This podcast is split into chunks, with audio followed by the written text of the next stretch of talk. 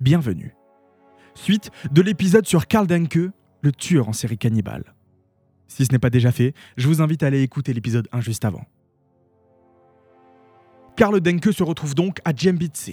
Bien que sa famille ne pensait pas du tout qu'il arriverait à se débrouiller seul, il s'en sort plutôt bien. Il devient de plus en plus sociable, en tout cas il arrive à avoir une conversation avec les gens de la ville. Mais nouvelle ville, nouveau ragot. Le bruit courait qu'il était homosexuel et plus encore qu'il n'était ni homme ni femme. À bien des égards, il se sentait différent des gens dits normaux. Il ne connaissait ni la peur ni le dégoût. Ses proches l'ont souvent décrit comme quelqu'un d'insensible et fermé d'esprit. Et une ancienne locataire de sa maison a indiqué qu'elle a toujours eu peur de cet homme timide et qu'elle n'a jamais osé rentrer dans son appartement. Heureusement pour elle. Mais malgré ses préjugés sur Karl, il était connu par ses voisins comme un homme profondément bienveillant. Parmi les SDF et les artisans qui passaient par là, il était considéré comme un homme charitable. Les gens du quartier l'aimaient bien, il se montrait toujours serviable. Il l'avait même affectueusement appelé Papa Denke, un vieil homme barbu, loufoque et inoffensif. Comment pouvait-il savoir que derrière ce visage de bienfaiteur se cache en réalité un monstre qui accueille des SDF pour les aider avant de les tuer froidement, de les découper minutieusement, pour ensuite les manger? Le 21 décembre 1924, Vinzès Olivier, un sans-abri, arrive dans la rue de l'étang à Münsterberg. Il prévoit de faire la manche comme tous les jours et il a déjà quelques centimes dans son sac lorsqu'il arrive devant le numéro 10, la maison de Karl Denke. Il lui ouvre la porte et va alors expliquer à Vinzès qu'il est analphabète et myope. Il a besoin de lui pour écrire une lettre.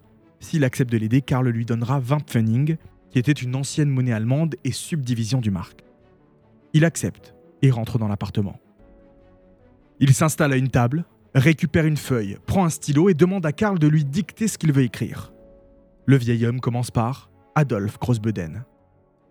Assez surpris par les mots avec lesquels le propriétaire veut commencer sa lettre, Vinzès décide de tourner la tête pour le regarder, un geste qui lui sauvera la vie car il esquive de justesse un coup de pioche qu'allait lui asséner Denke.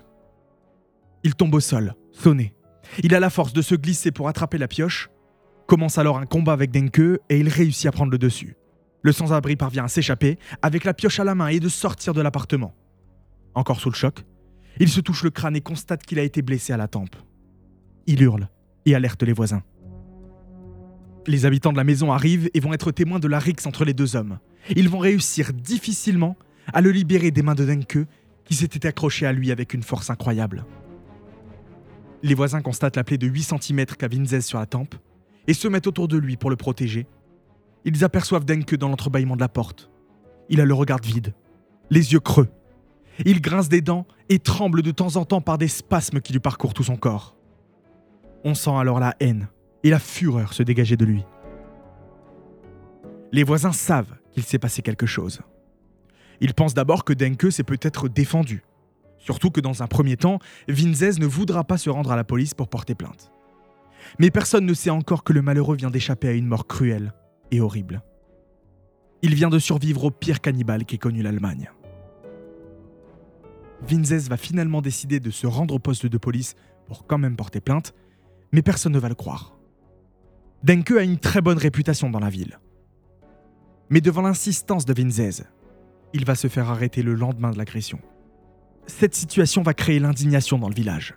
Comment peut-on arrêter un honnête citoyen, un bon samaritain qui a essayé de se défendre, sur les seules déclarations d'un voyou Karl Denke se suicidera dans sa cellule le 22 décembre 1924, à l'âge de 64 ans. Les habitants du village sont en colère et tristes d'apprendre sa mort. Mais la perquisition qui va se faire au domicile de Karl va mettre en lumière 21 ans de meurtre. Le pays tout entier va découvrir l'horreur qui s'est déroulée entre ces murs avant d'être oublié à nouveau. Pour connaître la suite de l'histoire, rendez-vous dans l'épisode 3 déjà disponible sur Karl Denke, le tueur en série cannibale.